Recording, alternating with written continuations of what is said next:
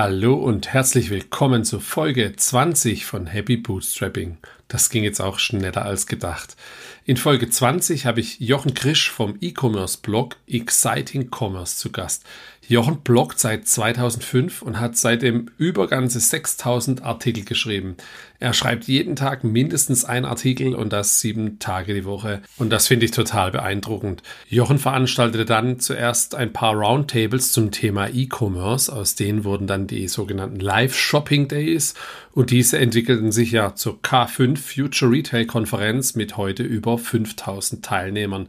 Ganz nebenbei macht er noch mit Sven einen E-Commerce-Fonds namens Glory, investiert mit Fury in ja, E-Commerce, spannende E-Commerce-Beteiligungen und damit nicht genug, denn insgesamt hat er auch schon über 400 Podcast-Folgen aufgezeichnet, über 300 davon im eigenen Format Exchanges, das er gemeinsam mit Marcel Weiß aufzeichnet. Ja, wie er das alles organisiert bekommt, wie er eigentlich sein Geld verdient und warum er trotz der VC-Nähe doch das unabhängige und flexible Leben als Bootstrapper genießt. Über all dies haben wir in der Folge gesprochen und ihr merkt am Intro, da ist eine ganze Menge drin. Deshalb ist die Folge auch etwas länger. Jetzt geht's direkt los. Viel Spaß damit.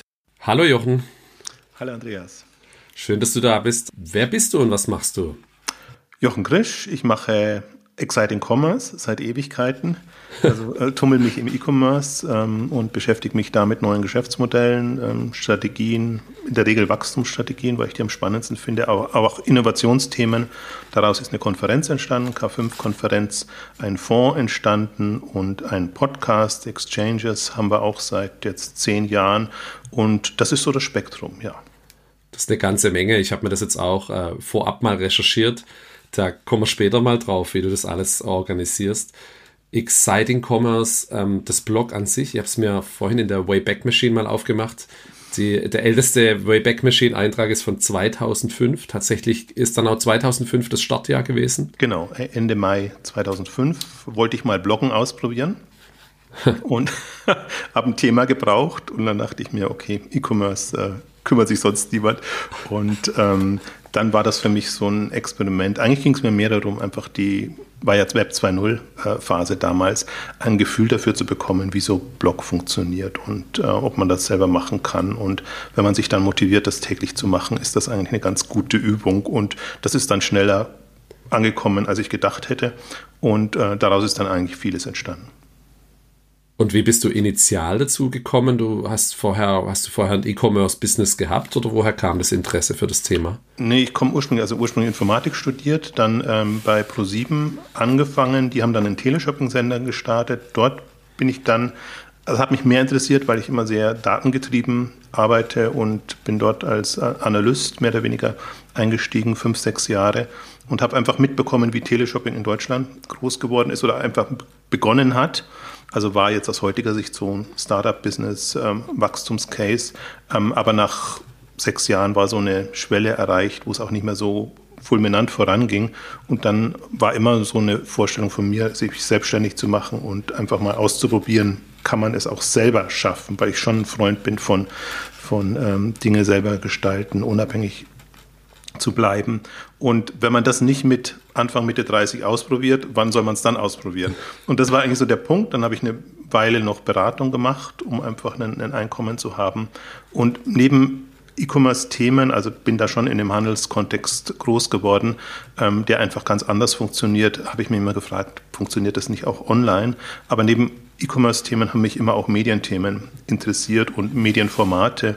Und deswegen eben der Grund, ab einem gewissen Punkt dann äh, wirklich mal das auszuprobieren und das auch so ein bisschen öffentlicher zu machen, was vorher natürlich eher, eher im überschaubaren Rahmen war.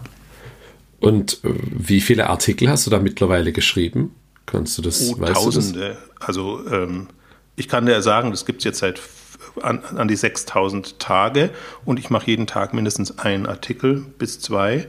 Ähm, also kann man sich ähm, ausrechnen. Also es ist schon ähm, enorm und das ist so mein äh, meine tägliche Routine, sich da einfach, also A, immer am Ball zu bleiben und äh, das ist ja quasi so der Motor für alles, äh, was ich mache. Da motiviere ich mich selber und das ist auch das, glaube ich, was die meisten, wenn sie an mich denken, öffentlich präsent haben. Obwohl ich natürlich auch, wie du schon gesagt hast, auch oder wie, wie ich am Anfang erläutert habe, ähm, viele andere Dinge mache jeden Tag ein bis zwei Artikel. Das ist ja schon Wahnsinn. Äh, wochentags oder auch sieben Tage die Woche dann? Sieben Tage die Woche. Ich drehe ein bisschen kürzer manchmal.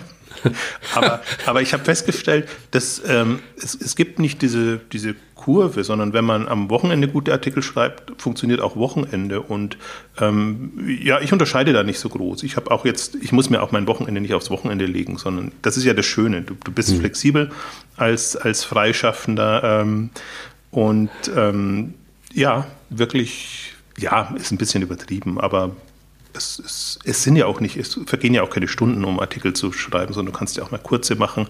Manche nehmen, die halt mehr Recherche brauchen, nehmen mehr Zeit in Anspruch und, und so wechsle ich schon durch. Und oftmals kommt auch der Impuls, dass irgendeine News da ist, wo ich einfach sage, das passt voll in das Exciting Commerce Raster rein und dann muss das natürlich verblockt werden. Wahnsinn, das ist ja schon eine Menge, was da zusammenkommt. Was war der erste Artikel?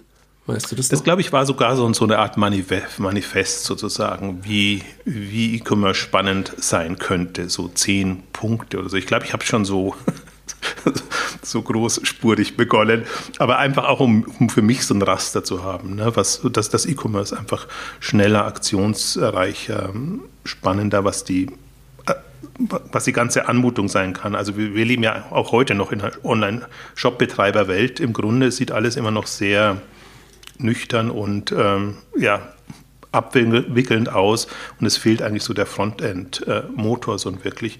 Und das war einfach von Beginn an auch das Konzept. Ähm, damals gab es so ein paar spannende Startups, das waren dann so die ersten Punkte und Themen, die ich, die ich beleuchtet habe. Und ähm, ja, so hat sich es dann daraus entwickelt. Dann war die Startup-Welle vorbei und auch die Web 2.0-Welle nach so ein paar Jahren. Dann kamen eher Wachstumsunternehmen, dann kamen die Sambas hoch und dann Rocket Internet und so, so Phasen, die halt dann glücklicherweise sich auf E-Commerce konzentriert haben. Das war ja nicht vorhersehbar und inzwischen ist die Karawane ja auch ein bisschen weitergezogen. Es gibt andere Themen, die im Fokus ähm, stehen, unter anderem deine SaaS-Geschichten und, und, und, solche Sachen oder Bitcoin und, und so. Das ist ja alles nichts, was dann in mein Raster reinfällt. Deswegen muss ich mich dann immer so ein bisschen umorientieren und, und, und schwankt dann halt. Wenn es Innovation gibt, bin ich bei Innovation. Wenn es Wachstum gibt, dann meinetwegen Wachstum. Das interessiert dann nicht immer dieselben Leute, aber das hält mich bei Laune und macht das Thema spannend. Und du bist der einzige Autor oder gibt es auch Gastautoren? Ich habe es immer wieder versucht, aber das Problem ist, wenn du, den, wenn du das eine gewisse Zeit lang machst, bist du so drin, dass du einfach nicht mehr unter das Level gehen möchtest. Und du musst im Grunde jedem neuen Autoren die Chance geben, neu anzufangen und sich da reinzuarbeiten. So bin ja ich auch da reingekommen. Am Anfang war ja auch nicht alles so Gold. und, und, und, und, und die Diskrepanz merkst du aber dann, wenn du mehrere Autoren reinnimmst. Und das ist halt kein klassisches ähm, ähm, journalistisches Medium, sondern das ist eigentlich schon eins, was du ja aus einem gewissen Antrieb und der Neugier machen musst, dass du einfach sagst, nee, ich, mich interessieren da bestimmte Aspekte. Und das ist immer schwer zu vermitteln. Aber deswegen, ich habe Marcel Weiß, habe ich ja lange schon mit dabei. Ähm, da hat sich dann rauskristallisiert, wir sind besser in einem Podcast-Format als jetzt eher als Autor bei Exciting Commerce. Und ich habe unterschiedliche Konstellationen versucht, hat sich aber nie so ergeben, weil ich finde, Blog ist halt schon ein persönliches Medium, so wie ich es zumindest betreibe und, und verstehe, auch wenn ich nicht in Ich-Form schreibe, aber so die Themenauswahl und, und die Aspekte, die du fokussierst. Ähm, deswegen hat das nie gepasst und ich habe mich dann irgendwann damit abgefunden, habe gesagt, okay, dann bin halt ich der einzige Autor. Ähm, manchmal wäre es schöner, aber ähm, letztendlich ist es jetzt auch kein, kein Unglück. Da macht man mit anderen Leuten einfach andere Formate. Hm. Verstehe. Wie viele Besucher hat Exciting Commerce so im Monat?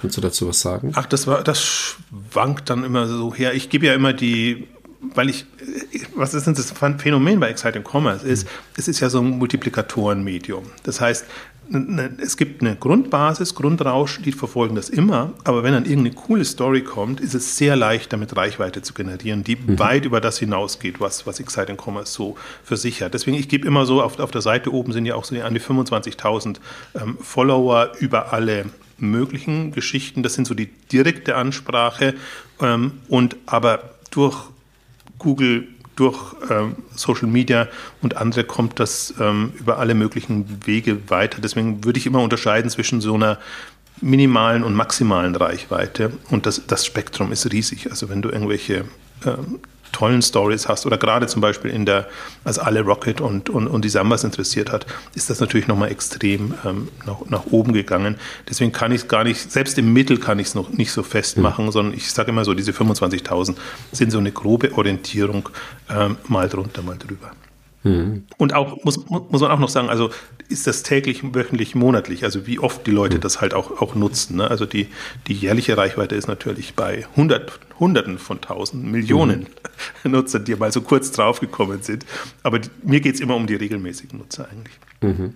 Ja gut, viele schreiben ja auch bei dir dann ab so ein bisschen, oder weil du schaust dir ja auch jetzt Geschäftsmodelle mittlerweile an, die im Ausland sind und bist, glaube ich, auch so mit der, der, ja, der Anstoß dann, dass du der Erste bist, der dann auf Deutsch über solche Themen berichtet, jetzt in südamerikanischen E-Commerce oder asiatischen oder in Afrika, habe ich da immer viele Sachen entdeckt, die ich sonst nirgends gesehen habe. So bringst du ja den Stein dann auch ein bisschen ins Rollen, so habe ich so das Gefühl. Das ist auch die Idee. Also ich bin auch jetzt nicht, obwohl ich aufs Deutsch mache, wenn ich mich nur auf Deutschland fokussieren würde, das wäre sehr schnell, sehr langweilig. Ähm, das war von Beginn an so. Das ist einfach immer alles, was sich international so tut oder was sich in der Branche tut und teilweise eben auch in Sprachen, die ich nicht kann, äh, wo du einfach nur weißt, okay, da gibt es jetzt was und dann musst du halt mit Google Translate dann dich, dich durchhangeln und das machen. Aber mehr oder weniger, es geht ja immer so, einen Pointer zu setzen und einfach zu sagen, okay, da tut sich was Spannendes, ähm, guckt euch das an oder guckt selber, dass ihr Infos findet. Ähm, ich versuche es, ich nenne es Updates, ich versuche immer nur so kleine ähm, Beiträge ja zu machen, ähm, obwohl ich mich meistens intensiver damit beschäftigt habe. Aber ich möchte keine Abhandlungen schreiben. Man möchte immer, immer nur so die Essenz haben und so sagen, okay, guckt euch das an. Und wenn es euch nicht anguckt, dann habt ihr nicht viel Zeit verschwendet, wenn ihr da 10, 15 Zeilen oder so, so leset, liest. Das ist eigentlich so mein Servicegedanke hinter, hinter dem Blog, weil es gibt ja auch andere, die das ausschweifender machen, teilweise eben auch wegen Google und, und Co. Und das ist gar nicht meine, meine Motivation. Okay. Ich, ich habe es so verstanden, das ist der Newsletter, der die 25.000 oder 24.665 waren vorhin. Das hast du auch noch. Also ich kann dann auch einen Newsletter abonnieren und da kriege ich dann jede, jede, jeden Artikel oder kommt dann alle vier Wochen eine Zusammenfassung jeden Artikel, weil, weil ich eben auch nicht abhängig machen will, wie man das mhm. konsumiert, also wie, wie, wie, man das für sich nutzt. Die einen haben es lieber im E-Mail-Postfach, die anderen haben es über Reader oder so, als die noch populär waren. Ähm, mhm. Andere verfolgen es über Twitter, LinkedIn oder so. Also ich spiele das auch überall relativ frei raus. Auch zum Beispiel E-Mail ist nicht gekürzt oder so, du kannst es da direkt. Deswegen tue ich mich schwer, jetzt in meinem, meinen Statistiken danach zu vollziehen, mhm. wenn niemand auf den, Klink, äh, auf den Link klickt, ähm, dass, dass es dann wirklich wieder ankommt und, und getrackt wird. Ne, wenn, wenn das E-Mail raus ist, weiß ich im Grunde nicht, auch dass wenn das weitergeleitet wird. Ich habe eben manchmal interessante Feedback, äh, äh, höre einfach, wo, wo, wo das angekommen ist und gelesen wurde, wo ich dann definitiv weiß, nee, das Abonnenten äh, sind es nicht. Und ja, deswegen ist es für mich auch nicht, wie soll ich sagen, ähm, das ist gar nicht so eine Zahl, die mich so sehr interessiert diese, mhm. diese Abonnenten oder die Reichweite, solange ich das Gefühl habe, diese, diese, was heißt, ich bin jetzt auch kein, ich bin ja nicht missionarisch unterwegs, sondern mich interessiert das Thema einfach und mhm. ich möchte einfach anderen die Möglichkeiten geben, ähm, diese Themen mitzuverfolgen und wenn sie meine Sichtweise interessiert, bekommen Sie das gerne. Wenn Sie eine andere Meinung haben, ja, dann, dann haben Sie eine andere Meinung. Also ich, ich komme mehr aus einer Interesse und aus einer Leidenschaft heraus. Und deswegen sind für mich Reichweitenzahlen nicht so relevant. Ich, mhm. ich definiere, für mich ist die Kennzahl ist eigentlich eher Relevanz. Ist es, ist es relevant für jemanden oder muss ich auch kann ich nur relevante Beiträge bringen, ähm, dass einfach dieser, dieses ähm, das, das darf sich nicht zu sehr verzetteln, sondern es muss immer klar erkennbar sein, eigentlich, wofür steht Exciting Commerce. Wie gesagt, das ändert sich über die Zeit und ähm, das sind auch die Themen, die ich, mich interessieren. Ich bin kein im klassischen Sinne E-Commerce-Experte, der kann dir deinen Shop nicht optimieren, sondern ich interessiere mich für Strategien, ich interessiere mich für, für neue Entwicklungen, die hochkommen und vor Dingen viel für Zahlen, einfach auch, auch Kennzahlen und, und um die Mechaniken zu verstehen und zu wissen, wie solche Themen funktionieren. Und ähm, alles, für alles andere gibt es ja jetzt ohnehin, aber zunehmend mehr eben andere Experten und, und Berater, die das machen. Auf welchen sozialen Medien teilst du das dann noch? Ich, also ich folge dir auf Twitter, man kann auf LinkedIn dir folgen. Sind es dann auch so Traffic-Kanäle für Exciting Commerce oder wird es überall hin geteilt? Ja, wie gesagt, ich sehe es nicht als Traffic-Kanäle, mhm. sondern ich sehe es einfach als Ausspielmöglichkeit, sodass die Leute das dann da ähm, abonnieren und folgen können, wo sie wollen. Ich bin ein großer Twitter-Fan. Ich muss mich jetzt auf LinkedIn umstellen, weil Twitter halt so eine wackelige Geschichte ist mit den neuesten Entwicklungen. Das ist einfach immer so. Da, da gab es auch dann zusätzliche Updates und so, was halt im Blog nicht reingepasst hat. Da war Twitter für mich ideal. Ist auch immer noch ideal. Nur merkst du halt da, dass die, die, dass schon welche weggegangen sind und dass das nicht mhm. mehr so funktioniert. Wohingegen halt LinkedIn, mit dem ich mich nie so richtig anfreunden konnte, ähm, da versuche ich jetzt eben gerade, das einfach auch da reinzubringen und ähm, das funktioniert zunehmend besser, aber im, meine, du weißt es selber auch, die, die, es geht halt, LinkedIn geht noch mehr über eine persönliche Schiene als über eine News-Schiene. Aber ich stelle fest, dass, dass es auch die News-Themen ähm, eigentlich ganz, ganz gut funktionieren und ähm, dann witzigerweise manchmal auf LinkedIn Beiträge wahnsinnig laufen, die auf Exciting Commerce jetzt nicht so die Resonanz gesto gestoßen sind, weil eben da viele aus dem Unternehmen zum Teil das abonniert haben und dann weiter mhm. verbreiten. Ähm, und das ist wirklich super. Also äh, von dem Unternehmen, über das ich berichte, das, das weiterverleiten. Und das ähm, ist einfach, äh, ist spannend zu folgen, weil es verfolgen, weil es eine komplett andere Mechanik ist.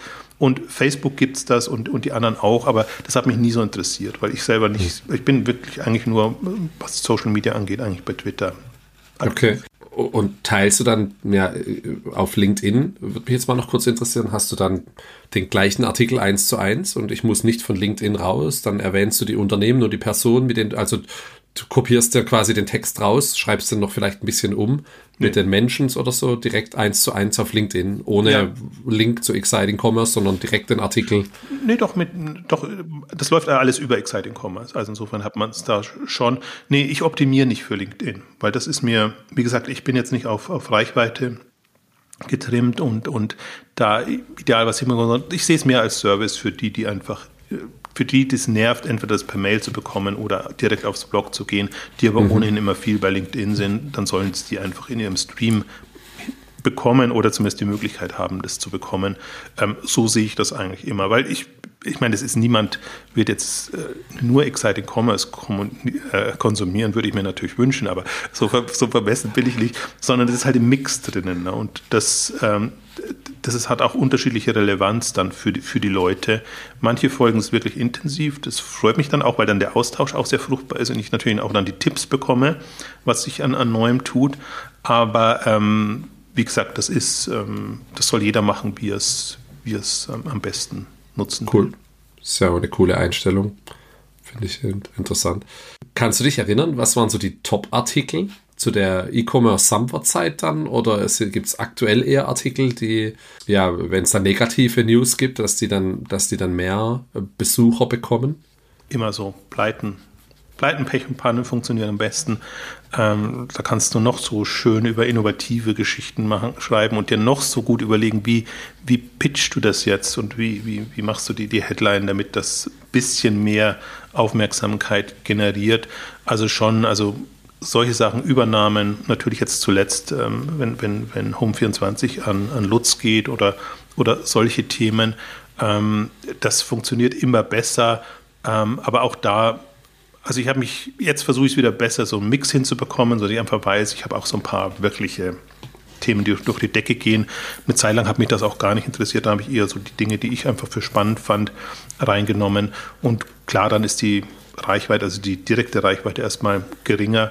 Aber für mich, ich sehe es ja auch so ein bisschen so als Archiv. Ich möchte gerne eigentlich das dokumentiert haben, was an Spannendem entwickelt, äh, was sich, was an spannenden Entwicklungen da war und darauf dann auch wieder referenzieren. Und ähm, so mache ich es mir leichter, mache ich es anderen auch leichter.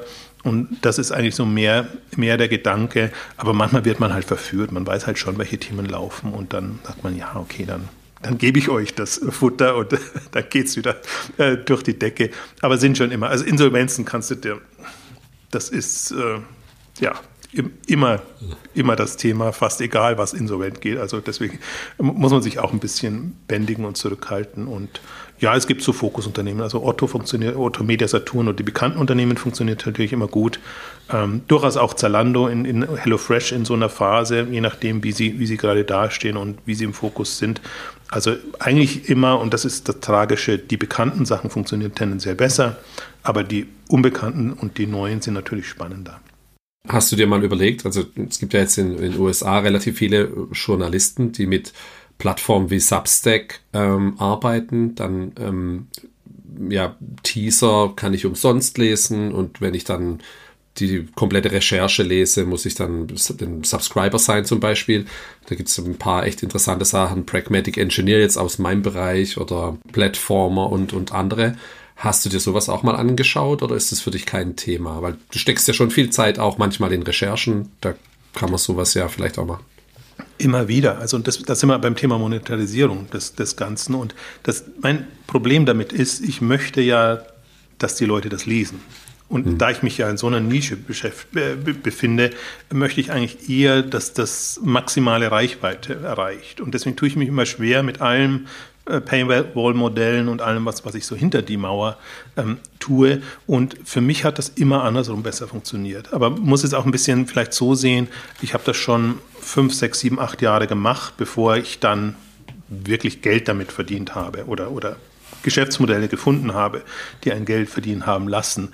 Ähm, und wenn man dann eine gewisse Basis hat, dann ist es einfach leichter, über andere Wege zu gehen und, und indirekt Erlöse zu erzielen, als jetzt direkt über die Reichweite das zu machen, weil ich mich eben nicht so als Journalist begreife, ähm, sondern eigentlich als Neugieriger, der das ähm, als Basis bietet und dann, ja, kann man überlegen, wie man zusammenkommt. Also deswegen unterstütze ich Startups zum Teil oder, oder bin immer gerne für Workshops oder so Sachen bereit, wo es eben um, um Innovation etc. geht oder mache eben Beiratstätigkeiten bei Unternehmen, wo ich dann auch denke, die sind jetzt gerade in einer spannenden Phase, da kann ich helfen. Also das sind dann alles so indirekte Möglichkeiten oder zum Beispiel die, die Konferenz, die K5 oder davor die Live-Shopping-Days, die sind so entstanden eigentlich, dass ich festgestellt habe, nee, ähm, die, die, die das interessiert, die könnte man nochmal zusammenbringen. Und dann haben wir so mit, mit Roundtables begonnen, Workshops begonnen und dann ist eine Konferenz entstanden und irgendwann eine Konferenz, die funktioniert hat. Und, und dann war das, das eigentlich das Geschäftsmodell für mich, wo ich sage, okay, einmal im Jahr verdiene ich Geld, größeres Geld und ähm, deswegen ist mir der das Blog nicht weniger wichtig oder so, aber ich muss immer nicht mir überlegen, wie kann ich da jetzt das so drehen oder ich würde fast sagen vergewaltigen, dass das Geld abwirft, wo ich genau weiß, ich bremse mich dann aus. Das, das Ding wird einfach kleiner mhm. und, und deswegen bin ich, ich gucke mir das alles an. Ich finde auch faszinierend, was, was für Modelle entstanden sind. Aber ich finde es immer so ein bisschen schade, dass man immer so sehr in die direkte Monetisierung über entweder Werbung auf der einen Seite oder über, über Abonnent, Abonnements ähm, denkt, weil ich finde, online bietet einfach so viel mehr Möglichkeiten, ähm, um, um da andere Modelle zu fahren. Ähm, und dann wird einem immer ein bisschen vorgeworfen, aber das wirft ja direkt nichts ab. Also du verwendest damit Zeit, aber das bringt direkt nichts.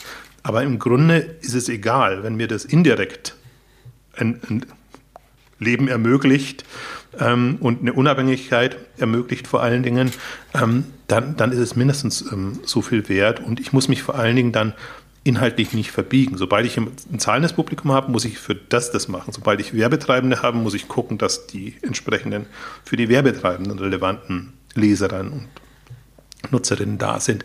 Und genau das möchte ich ja nicht, sondern ich möchte ja eigentlich am Puls der Zeit zu den Themen folgen. Und ähm, das ist für mich immer der, der Hintergedanke und das ist ein bisschen dann tricky oder more tricky, wie heißt das auf Deutsch, also äh, ähm, schwieriger, mhm. ähm, das hinzumachen.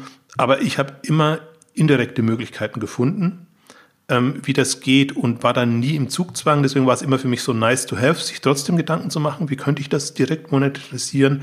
Aber das würde mir immer nie so viel bringen, also die Nachteile werden immer größer als die Vorteile. Selbst wenn mir das so ein paar tausend Euro oder ein paar hundert Euro bringen würde im, im Monat. War dann die K5 das erste Monetarisierungsmodell? Ähm, oder wie kamst du dazu, das mit einer Konferenz dann auszuprobieren? Gab es von, von Lesern den Wunsch, hey, können wir uns mal, wie fängt sowas an? Ein E-Commerce-Stammtisch in München und dann wird es größer? Oder wie ist die Geschichte dazu? Nee, es ist eigentlich immer, da ich ja sehr von, von der Leidenschaft getrieben bin oder sagen wir mal von Experimentierfreude getrieben bin und gerne Dinge ausprobiere, ist das eigentlich immer so das, was ich alles schon mal machen wollte. Also, ich, also das stellt man sich in der Theorie schon. Also ich wollte ewig schon eine Konferenz machen, wusste aber nicht, wie man die macht, weil ich ja auch noch, ich komme überhaupt nicht aus dem Bereich. Also bin auch nicht der geborene, äh, die geborene Rampensau, die sich da auf die Bühne stellt. Ähm, aber trotzdem mal ausprobieren und in so einem, ja, eher gesicherten Rahmen, sozusagen, wo man schon weiß, die Leute mögen das, was man macht und dann bietet man das als Möglichkeit an. So habe ich mich da so langsam vorgetastet. Und mein Problem war immer, ich bin kein Vertriebler.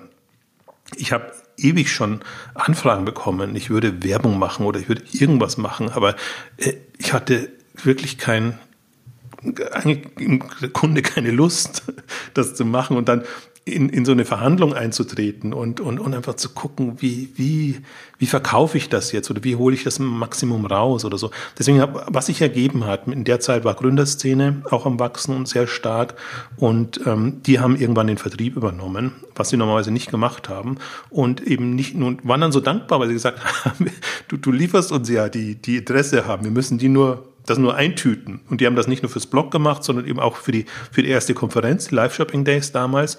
Und dann hatte ich eine Möglichkeit, um einfach ja, da einen Erlösstrom zu haben. Das eine und das andere, ähm, Ticketverkäufe. Ist natürlich auch eine, eine schöne, eine dankbare Geschichte gewesen, weil du Tickets vorab verkaufst, du hast erst das Geld, du musst dann eigentlich zahlen, wo wir beim Thema Hauptthema Bootstrapping sind oder so, mhm. sind, sind Konferenzen da ein sehr dankbares Geschäft, wenn man es aus einer Community heraus ähm, organisieren kann und wenn man es so organisieren kann, dass es über die Ticketeinnahmen die Kosten deckt und das, was dann zusätzlich an Sponsoreneinnahmen reinkommt, ist eigentlich das, mit dem du das Geld verdienst. Also das hat sich irgendwann so, hat sich eins zum anderen ergeben. Ich wollte Dinge ausprobieren. Ich hatte Möglichkeiten dann eigentlich, das, das organisiert zu bekommen. Ich habe das ja sehr lange, da gab es ja noch keine K5 als GmbH, sondern wirklich so ähm, ja selber die Fäden in der Hand gehabt mit mit unterschiedlichen Parteien und ähm, so, so hatte man das, konnte man das machen und mit der, den Live-Shopping-Days hat das zumindest kostendeckend funktioniert.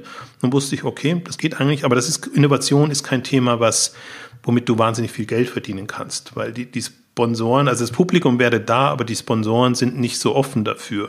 Und erst als dann eine K5 kam, die bewusst nicht als Innovations-, sondern als Wachstums- und Strategiekonferenz ähm, positioniert war, was eben der zweite Exciting Commerce Aspekt war, ähm, war das einfach auch eine, ein kommerzielles Thema, wo du einfach sagst, okay, da sind dann auch Dienstleister bereit, weil da haben sie das Gefühl, da kommen dann auch die Corporates und denen kann man tendenziell was verkaufen. Nicht so, Live-Show-Days waren genauso. Also das Publikum war nicht so wesentlich unterschiedlich, aber im, in, in der Art und Weise, und das habe ich ja mit der Zeit auch dann gelernt oder lernen müssen, sozusagen, wie du etwas ähm, strukturierst, strukturierst und angehst, damit es dann auch, damit du dich nicht verbiegst, aber sozusagen, dass das bei den äh, potenziellen Partnern äh, äh, attraktiver ist, für die attraktiver ist, da, da dabei zu sein. Und ähm, so insofern war die Konferenz dann, generell das Konferenzgeschäft, war eigentlich das, was alles finanziert hat. Und ähm, ja, wo da, was auch nochmal das, das, das Wachstum natürlich und die, die Relevanz extrem ähm, gesteigert hat. Und ähm, ja, Jetzt habe ich die Frage vergessen, aber das ist so von der von der Wie es zur Konferenz kam, hast du sehr ausführlich beantwortet. Ja, ja. Finde ich sehr spannend war dann. Ich habe ich hab gefunden, die K5 selber gibt es seit 2011 oder waren das initial die Live Shopping Days dann? Ja, also oder waren die noch vor 2011 dann? Ja, ja, 2008. Also ich habe 2008 mit, witzigerweise, ich habe 2005 Blog gestartet, 2000 dann die ersten Roundtables und im Nachhinein super früh, da hätte ich gar nicht gedacht, dass es so früh war, 2006 äh, so erste Roundtables, da hat man sich so immer bei, bei Agenturen oder Unternehmen getroffen, vor allen Dingen die Startups dann, ähm, daraus 2008 dann die ersten Live-Shopping-Days ganz klein, okay. ähm, das sollte dann eher so regional sein und dann Berlin als, als Fokus, drei, vier Jahre und ähm, dann 2011 tatsächlich der der Switch, also weil Live Shopping Days war in Berlin, wo natürlich Startup-Umfeld mehr war und aber damals auch schon die großen hm, E-Commerce-Unternehmen, Zooplus und, und äh, wie sie alle heißen, MyTheresa, also groß, relativ, ähm, 2011, ähm, die saßen eher in München. Und wir sitzen in München, also insofern bot sich das an, das zu machen. Inzwischen sind wir mit der K5 wieder nach Berlin gegangen, weil Berlin einfach das, ähm, der Magnet ist für alle, wo alle gern hinkommen und auch noch anderes zu erledigen haben. Ähm, genau, 2011, äh, also wir hatten jetzt durch Corona ein bisschen verzögert das, das Zehnjährige. Und ähm, ja. Und wie groß ist es dann heute? Also wie viele Besucher kommen, wie viele Tickets werden da so verkauft für so eine Konferenz? Heute sind wir ähm, bei den 5000 ungefähr Teilnehmern. Also das war auch so ein bisschen die Herausforderung am Anfang. Berlin ging mhm. bis zu 300, 400. Dann K5 eigentlich begonnen mit 500 äh, Teilnehmern und du kannst es immer, natürlich könntest du es extremer skalieren. Man sieht auch an OMR ja, was, was äh, drin mhm.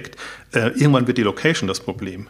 Es, es, ist ein organisatorisches Problem, dass du am Anfang hast du so schön eine Auswahl an, an Locations und irgendwann bist du wirklich unter Druck, weil die, die großen ähm, Hallen und, und, und Locations, da musst du wirklich gucken, dass du Termine bekommst. Und, und, und gerade dann, auch wenn du dir das vorstellst, und meistens alle vermeiden ja so die Ferienzeiten und, und alles drumherum. Also insofern gibt es da gar nicht so viele Slots. Das war dann irgendwann die Herausforderung und Berlin, ich meine, Berlin könnten wir jetzt bis 10.000 und 20.000 gehen. Das Estrell ist, mhm. ist groß und, und, und die Möglichkeiten gibt es. Aber du musst dir dann auch immer noch überlegen, macht es denn Sinn? Und zum Beispiel auch K5 hat sich ja gewandelt. Das war einfach eine, am Anfang eher eine kleine, also bis 500 kannst du noch sagen, kleine familiäre Konferenz. Und, und sobald es über 1000 geht, ist es halt eine Massenveranstaltung und du musst auch entsprechend das Konzept dann entsprechend drehen und anpassen. Und ähm, das ist, also deswegen muss man das immer sehr genau überlegen. Bis eben bis 5000 geht auch noch ein bestimmter Ansatz. Gehst du über 5000 drüber, dann bist du schon ja, dann bist du Riesenkongress- oder Messeveranstaltung, dann bist du eher so, so äh, ähm, Demexco und, und ähm, OMR hat genau dieselben Probleme, die haben sich aber immer als Fest Festival begriffen. Ähm, das ist nochmal was anderes und Marketing ist halt auch cooler als E-Commerce, muss man auch sagen. Also deswegen bin, bin da schon, ähm, ich, mich hat es fasziniert, wie weit das ähm, gehen konnte und äh, wir mussten auch größer werden. Also das war wirklich, vielleicht da ein bisschen aus dem Nähkästchen geplaudert, wir haben ja am Anfang wirklich harte Tür gemacht. Wir haben gesagt, Händler kommen problemlos rein, Dienstleister nicht also schon mal höhere Ticketpreise, aber auch generell einfach. Wir wollen einfach eine große Händlerquote da haben. Und das fliegt dann natürlich zunehmend mehr um die Ohren, weil niemand ist glücklich, wenn er da nicht rein darf. Und denken, mhm. meistens denken sich dann, ja, was ist das jetzt für eine hochnäsige Veranstaltung? Aber es ging wirklich darum, die Location gab nicht mehr her und, und einfach auch das, das Ambiente sollte so sein. Und das haben wir irgendwann sein lassen, weil es, weil es einfach keinen Sinn macht. Und ähm, damit dreht sich auch nochmal der Ansatz, ähm, aber ermöglicht einem natürlich auch nochmal ähm, viel mehr. Aber ich habe ja am Anfang schon erwähnt, ich komme ja eigentlich eher so von der, von der Sache her. Also mir geht es jetzt nicht darum, Maximum Geld rauszuholen und, und da das alles möglichst groß und möglichst lukrativ zu machen, sondern ich habe immer schon noch, ein gewisser Anspruch muss noch da sein und die Idee auch weiterhin da sein, dass das eigentlich eher so die, die Vorreiter da ähm, eine, eine, ein Forum bieten. Ähm, wie gesagt, muss man immer ein bisschen aufweichen, aber das ist ja auch schön. Die, die Branche ist enorm gewachsen in, in, der ganzen Zeit, in den letzten 20 Jahren, kann man sich vorstellen. Und ähm, deswegen müssen auch die Veranstaltungen entsprechend mitwachsen. Ja. Die, ähm, ich habe gesehen, du warst da ursprünglich mal als Geschäftsführer eingetragen. Da bist du mittlerweile raus, schon seit längerer Zeit. Was genau ist denn dann deine Rolle jetzt bei der Konferenz? Das viel macht ja der Sven und die Verena, glaube ich. Ähm, du agierst im Hintergrund ähm, äh, über, und, und bist dann vor Ort mit dabei, interviewst dann Experten. Was genau gestaltest du mit? Suchst du dann aus, wer als Speaker kommt? Wie läuft sowas ab? Das habe ich lange Zeit noch gemacht, mit, mit das Programm äh, verantworten. Ich bin einfach kein Manager im klassischen mhm. Sinne. Also das ist etwas, was ich nicht eigentlich nicht mag, weiß gar nicht, ob ich es nicht kann, aber ich will es einfach nicht.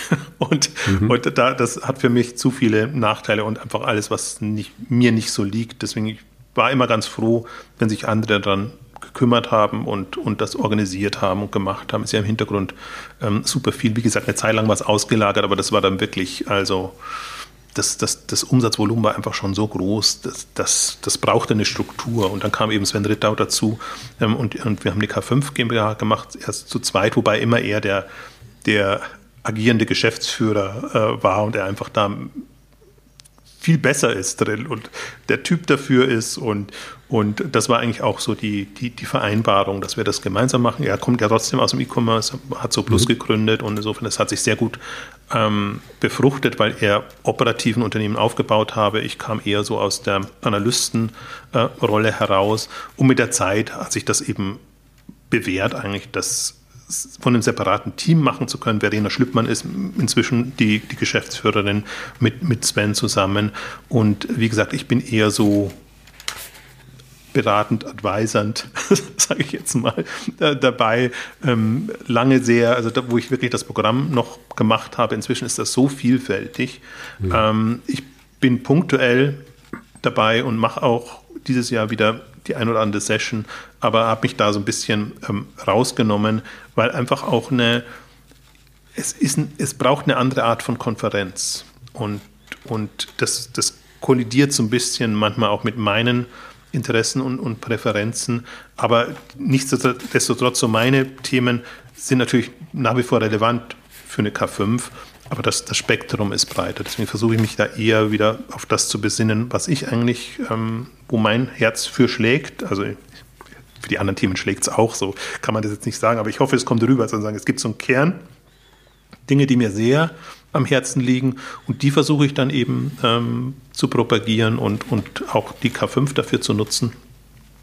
Und ähm, ja, insofern hat das so eine Eigendynamik entwickelt, ist jetzt quasi ein, fast ein Spin-off Geschichte aus, aus, dem, aus dem Bereich geworden. Und ich bin ja aber ein Freund von einfach so, ich nenne es Business Building, also Dinge durchaus in die Wege zu leiten und es aber auch nicht ewig zu machen. Ich bin so ein Typ, ich mache Dinge immer gerne fünf Jahre maximal und entweder ich kann dann einen anderen Dreh finden und dann mache ich etwas anders oder etwas in anderer Form. Und das treibt auch manche natürlich, was heißt manche, zu Recht andere in den Wahnsinn. Man sagt, wir haben jetzt endlich mal ein Modell und das funktioniert so, das können wir auch noch ewig so weitermachen. Und jetzt willst du irgendwie das wieder komplett anders machen. Also auch da bin ich oftmals in, in, in etablierten Strukturen mehr Quertreiber, äh, was, was der Organisation dann nicht gut tut. Aber so für mich kann ich das natürlich machen. Also ich kann da, ich hänge ja nur dran. Ich kann meinen hm. Blog unterschiedlich betreiben. Ich kann daraus, also wir haben es ja am Anfang auch gesagt, es ist ein Fonds daraus entstanden, es sind ein Podcast daraus entstanden, es sind andere Dinge daraus entstanden und die machen ja mindestens so viel Spaß und die, die helfen auch, also auch nicht nur Exciting Commerce weiterzubringen, sondern auch, auch mich und ähm, ja. Bevor wir gleich zum Vorkommen, ist die Konferenz für dieses Jahr, die ist am 20. und 21. Juni, verlinke ich auf jeden Fall. Ist die schon ausverkauft? Genau. Immer, also was heißt, ich habe ja so gesagt, Estrell ist wir bringen auch 20.000 rein. Also äh, ähm, insofern wird sie nie ausverkauft sein, ähm, aber sie füllt sich und und ähm, ähm, also wird auf jeden Fall, also wir haben ja letztes Jahr schon nach der Corona-Zeit, das war die, die erfolgreichste, also wirklich, wo die meisten Leute da waren. Das wirkte teilweise nicht so, weil wir noch in Corona-Logik sehr breit äh, das alles anlegen mussten. Also sowohl was den den, den Messebereich, den Expo-Bereich angeht, als, als auch sonst. Ähm, deswegen verlief sich das so und viele hatten das Gefühl, irgendwie, das ist vielleicht gar nicht so. Aber an der Anmeldung haben wir es ja gesehen. Also das ist auch das, was wir eigentlich erwartet haben. Ähm, das wächst von Jahr zu Jahr und das, das Interesse steigt und ähm, deswegen auch, auch dieses Jahr.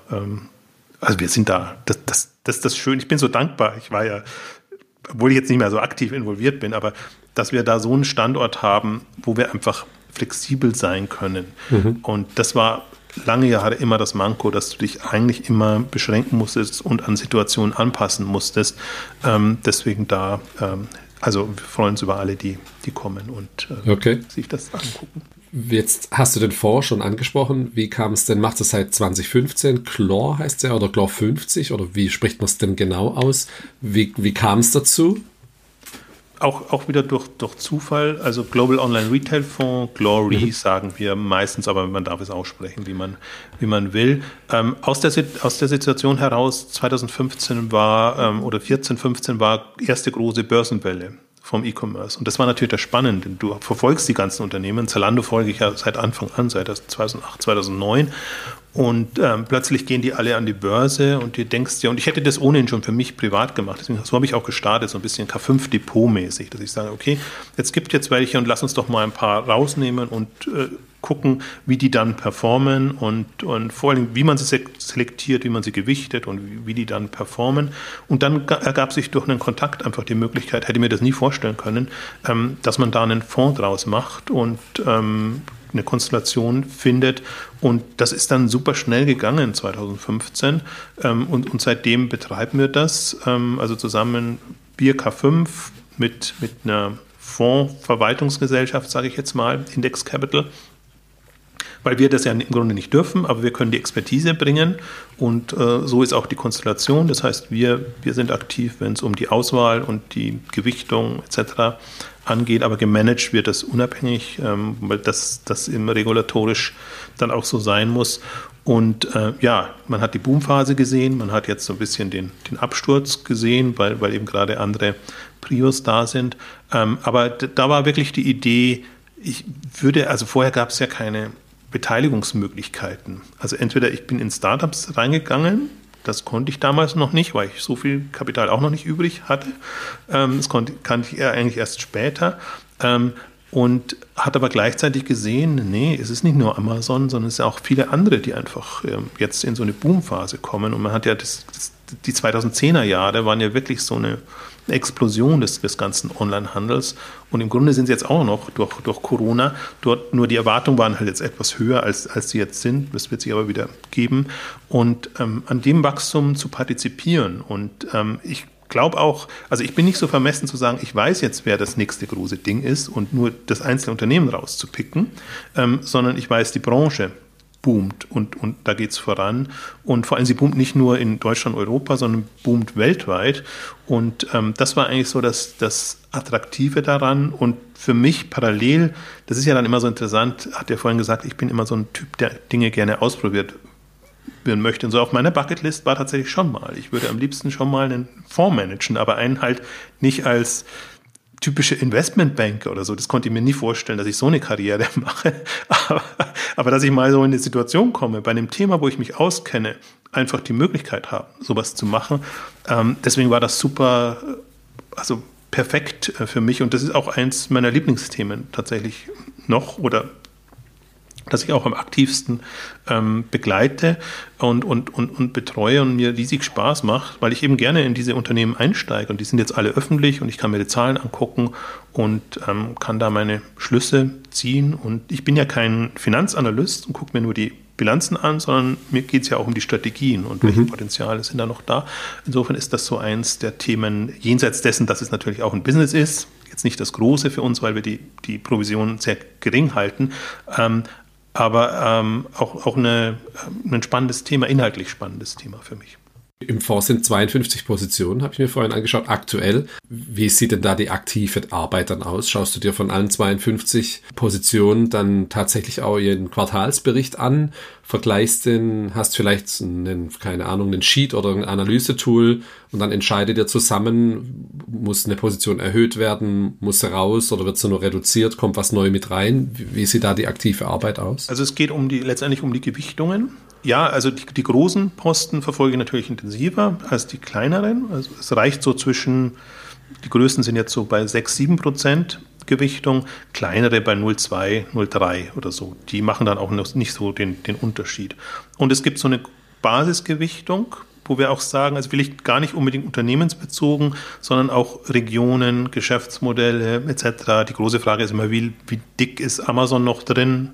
Hat das noch Wachstumspotenzial ähm, oder nicht. Das heißt, da gibt es so eine, eine, Basislogik, an der man sich immer wieder ausrichtet, weil die Kurse natürlich unterschiedlich wachsen, deswegen muss man es immer mal wieder äh, ähm, glätten und, und ähm, Rebalancing heißt das ja dann so schön.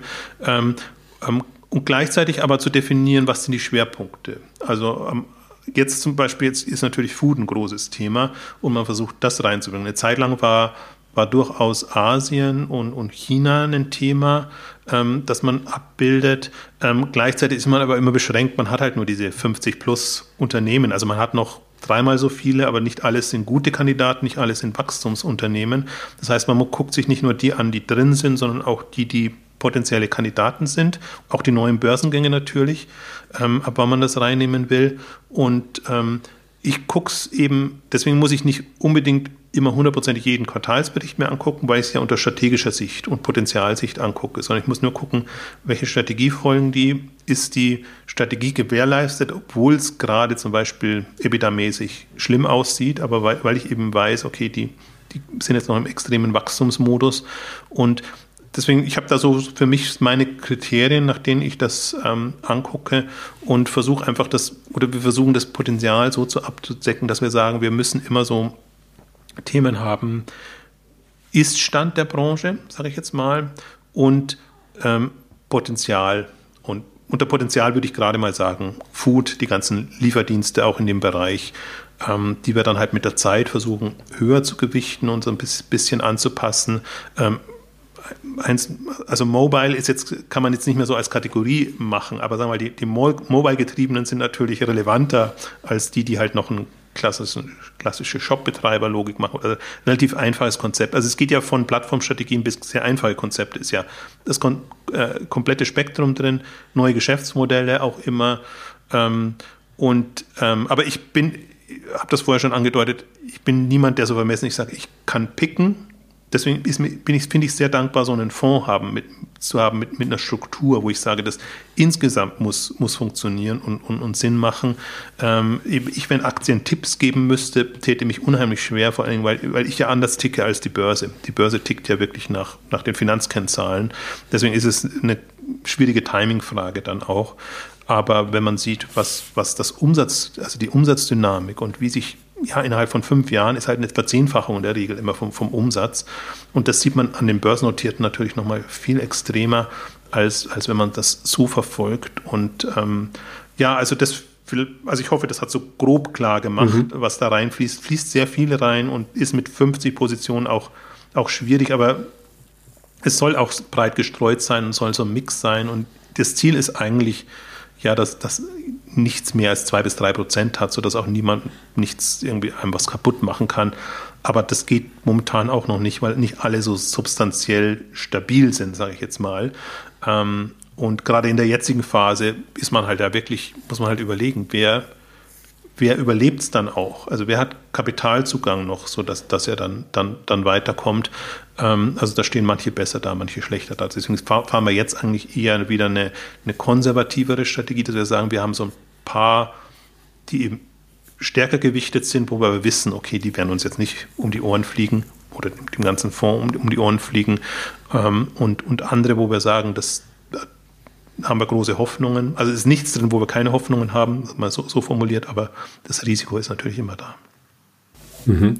Was für ein Volumen hat der Fonds aktuell dann? Der Fonds ist bei so 20 Millionen ähm, Euro ähm, inzwischen, also war mal bei 100, ähm, als auch die Kurse entsprechend höher waren mhm. und ist dann runtergegangen. Aber inzwischen sind alle, also es gibt eher Zukäufe als, als Verkäufe und ähm, deswegen glaube ich, die, die wieder raus wollten, sind raus und die anderen sind einfach von dem Thema überzeugt oder sagen, es ist halt eine Beimischung dann für viele. Also für mich ist es Fokusthema. Ich habe auch wenig Investments darüber hinaus, über, über E-Commerce hinaus, sondern das ist wirklich so, wo ich sage, das ist auch das Thema, wo ich ähm, Hoffnungen drauf setze und wie gesagt aus der Expertise heraus einfach sage, okay, da kenne ich mich aus und deswegen ist es das mhm. Thema. Äh, für viele andere ist es dann halt eine Beimischung, die sagen, unter anderem auch E-Commerce ist ein relevantes Thema. Damit ich den Markt noch mitnehme, so ein bisschen. Und ihr selber verdient oder partizipiert dann über so eine Verwaltergebühr oder wie funktioniert das? Genau, es gibt 1% ähm, Verwaltungsgebühr, die im eher niedrigen Rahmen ist. Also man sieht, kennt andere Fonds, die 3, 4, 5 ähm, äh, verlangen. Also, und wir haben keine Verkaufs- und ähm, äh, Kauf- und Verkaufsgebühren und die werden dann gesplittet. Also das ist nicht, das ist jetzt nicht unser äh, äh Businessmodell, das uns reich macht, sondern das ist mhm. eigentlich eher so, wir haben halt, das war auch das Witzige, wir haben halt damals auch festgestellt, es gibt keinen Fonds, der E-Commerce abbildet. Es gibt Handelsfonds, die es zum Teil, Handelsfonds, die es zum Teil mit drin haben im, im Mix. Und äh, insofern war das wirklich ein, ein neues Produkt, ein neues, neues Thema, wo wir halt ermöglichen, den Leuten wirklich explizit in so einen Markt ähm, dann, dann zu investieren durchaus eigennützig. Also mir hat das auch gefehlt oder uns hat das auch gefehlt. Ähm, und ähm, das war das Schöne. Ich muss es nicht nur als Depot machen, sondern konnte es öffnen und als Fonds ist es jetzt für alle im Prinzip verfügbar. Okay.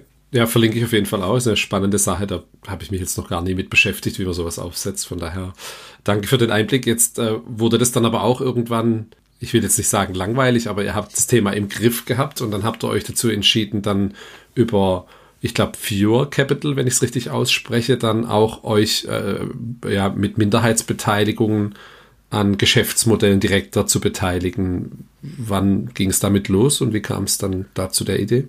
Ja, das war auch eine Idee, die eigentlich schon parallel geboren wurde zu, zu dem ähm, Global Online Retail Fonds, ähm, aber nicht so leicht ist natürlich, weil wir natürlich auch sehen, bevor sie an die Börse gehen, wachsen die Unternehmen stark und äh, über die K5, hab, da haben wir ja die ganzen Unternehmen. Wir wissen ja grob, wer die nächsten Kandidaten sind, zumindest mhm. für, für Deutschland und, und für den, für den ähm, deutschsprachigen äh, Raum. Und ähm, aber und, und vor allen Dingen, das, das ist das eine und das andere ist, der Kapitalzugang ist ja im E-Commerce nicht so so groß. Und das ist eher schlechter geworden jetzt. Also, dass mhm. VCs und Investoren überhaupt Lust haben, in die Themen reinzugehen. Das heißt, der führt immer noch so ein Mauerblümchen-Dasein, wo man denkt, ja, wenn die Kapitalzugang hätten, dann, dann hätten sie einfach andere Möglichkeiten. Ab einer gewissen Größe ist das relevant. Also, wenn du einen kleinen Shop betreibst, musst du das gar nicht machen und sollte man sich auch sehr genau überlegen. Aber wenn du dann halt zweistellige Millionen Umsätze oder noch höher kommst, dann braucht es Möglichkeiten. Und ähm, da wir das Netzwerk haben generell oder, oder wie gesagt den, den, den, den Draht eigentlich auch, auch zu den Unternehmen, lag es nahe, ähm, das auch anzubieten.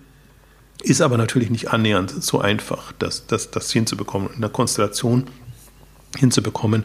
Wir haben aber jetzt Wege gefunden seit, seit ähm, 2020 haben wir die Möglichkeit, einfach da auch in Unternehmen reinzugehen. Also Miss Pompadour ist eins, äh, das erste jetzt, wo wir das wirklich mal so ähm, durch äh, äh, exerzieren können, wie wir uns das vorstellen. Also Miss, Miss Pompadour ist Farbhandel, ähm, auch in der Corona-Zeit groß geworden sehr substanziell gewachsen und eben dann auch in der, in der Situation, dass sie Kapital brauchen und einfach dann so eine Fury-Lösung ähm, genommen haben, wo wir dann eben eher mit Leuten, die Ahnung haben vom E-Commerce, ähm, als Kapitalgeber und auch als Sparringspartner, Advisor oder wie du es nennen willst, dann haben.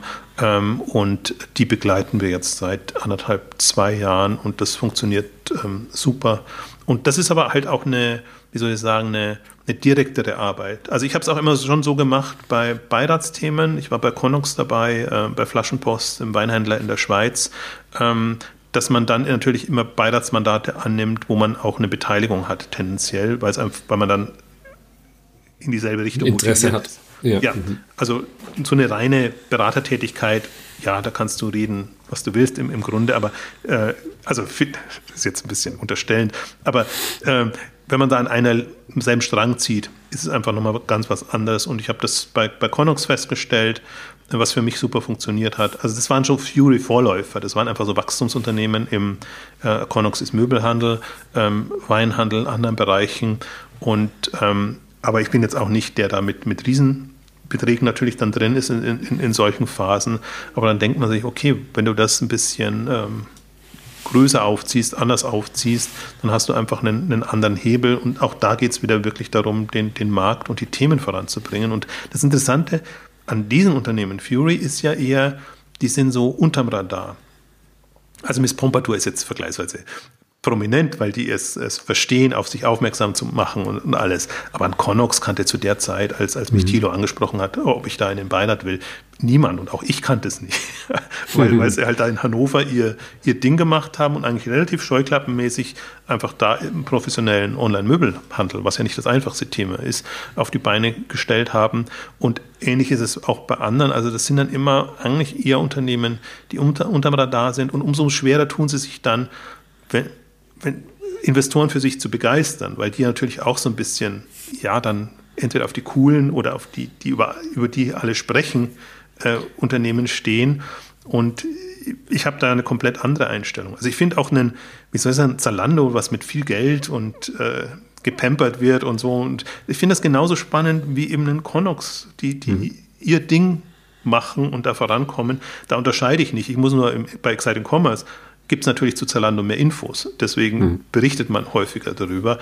Aber ich mache da keinen großen Unterschied. Und ich finde, finde die, die kleineren Unternehmen genauso spannend wie die anderen, weil die strategisch die strategische Herausforderung ist es ja eigentlich die Kategorie und was machst du dann ähm, daraus. Und das können wir im Fury-Kontext einfach nochmal sehr anders machen und auch sehr viel direkter machen und ähm, bieten da im Grunde nochmal einen anderen Hebel für alle, die das spannend finden.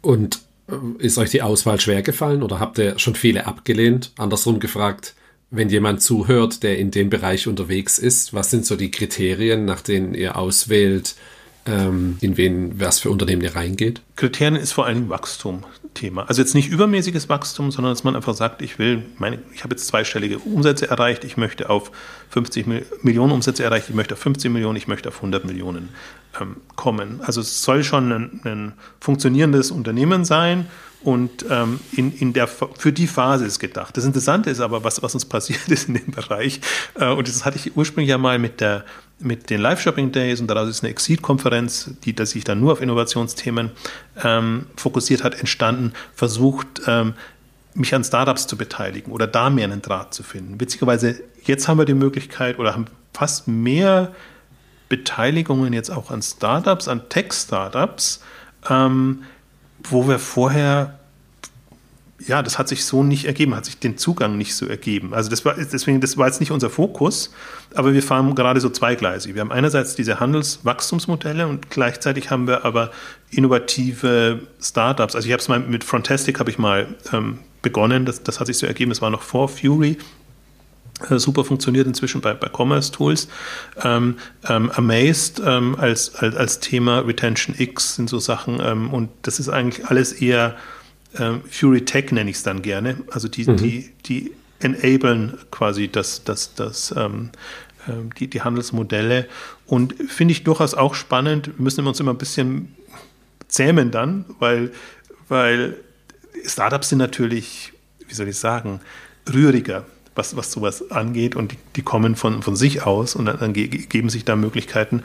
Hm, also das machen wir in dem Kontext auch und ähm, aber der, der Fokus soll eigentlich ähm, wachsende Handelsmodelle sein mit einem funktionierenden Geschäftsmodell. Es muss nicht super innovativ sein, wäre natürlich schön, aber es muss, muss quasi diese, diese Dynamik ähm, haben und dann macht das für uns Sinn. Verstanden um die Runde abzuschließen, und wir sind ja hier in dem Podcast, du hast auch schon ganz schön viele Podcast-Folgen aufgezeichnet in unterschiedlichsten Formen. Exchanges war, glaube ich, einer mit der ersten Podcasts, die ich selber gehört habe, dann neben, neben Alex hier bei Kassenzone, ähm, durch den E-Commerce-Background. Dann macht ihr zu dem Vor, glaube ich, einen Podcast. Du bist als beim Joel zu Gast ähm, in, bei Digital Kompakt. Wie viele Folgen hast du denn in Summe schon aufgenommen? Kannst du, weißt das, du das, das ungefähr? Können dann die 400 sein. Also wir haben bei, bei, äh, bei den Exchanges sind wir jetzt bei knapp 325. Das ist mhm. zweiwöchentlich, ähm, einmal im Monat oder alle sechs Wochen bei, bei Joel, bei Digital Kompakt.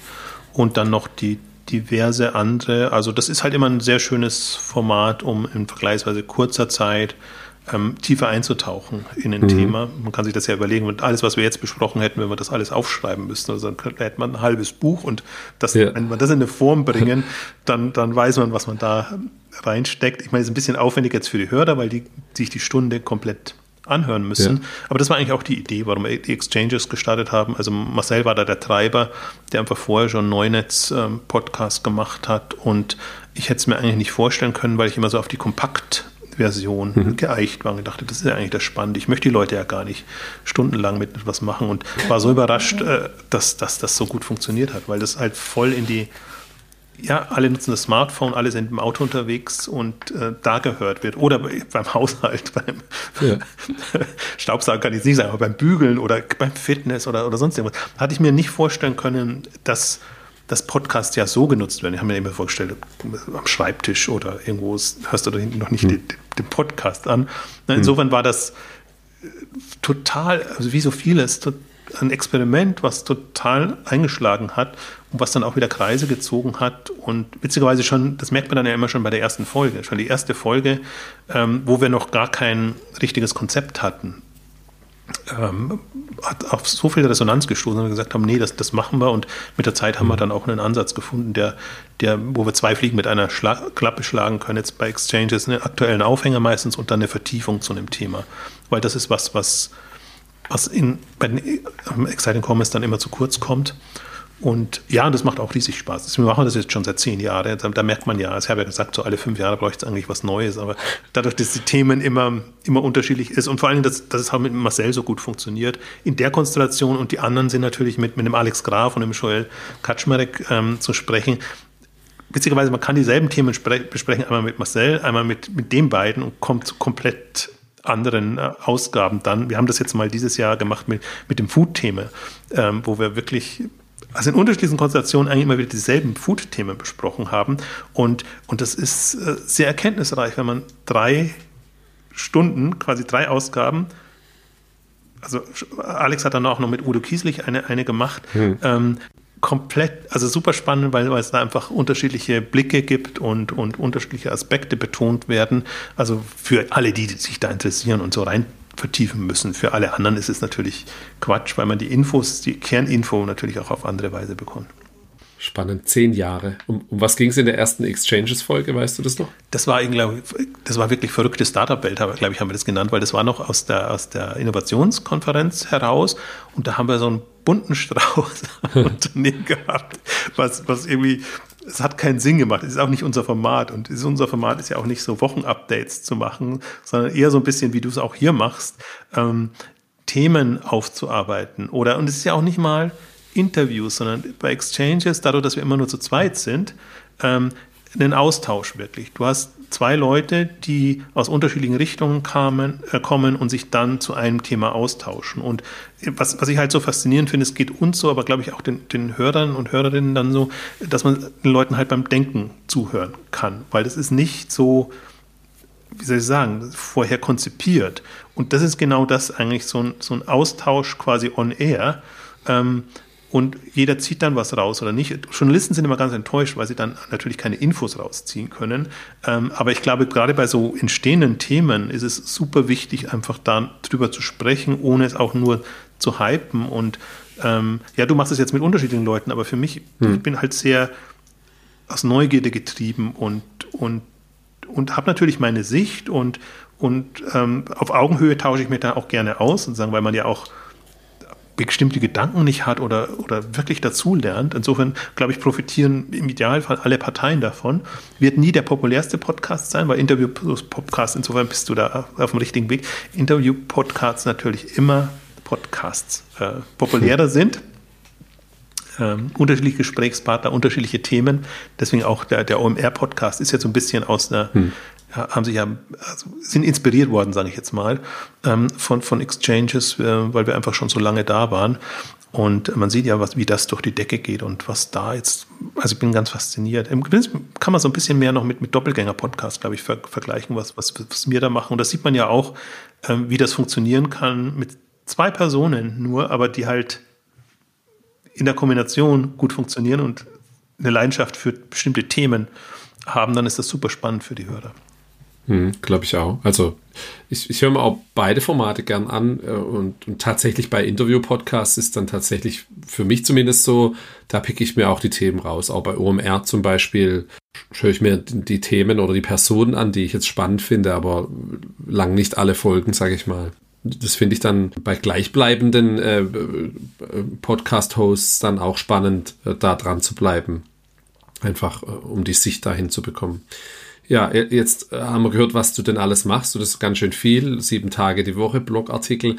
Wie teilst du denn deine Zeit ein? Gehst du überhaupt mal in Urlaub oder gibt es sowas für dich dann gar nicht, weil es sowieso du dein eigenes Ding machst und du das ortsunabhängig machen kannst? Wie kriegst du das hin, die, so eine Woche? Wie sieht so eine Woche bei dir aus?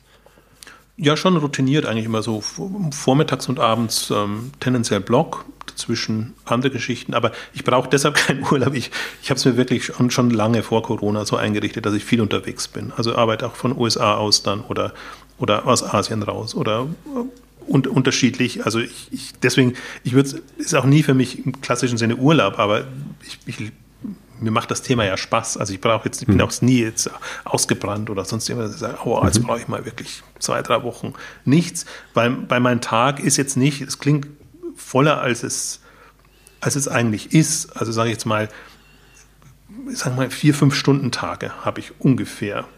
Und mhm. das, das variiert dann, aber es ist nicht so, dass ich jetzt quasi ja acht Stunden, sieben Tage die Woche oder noch mehr ähm, aktiv bin.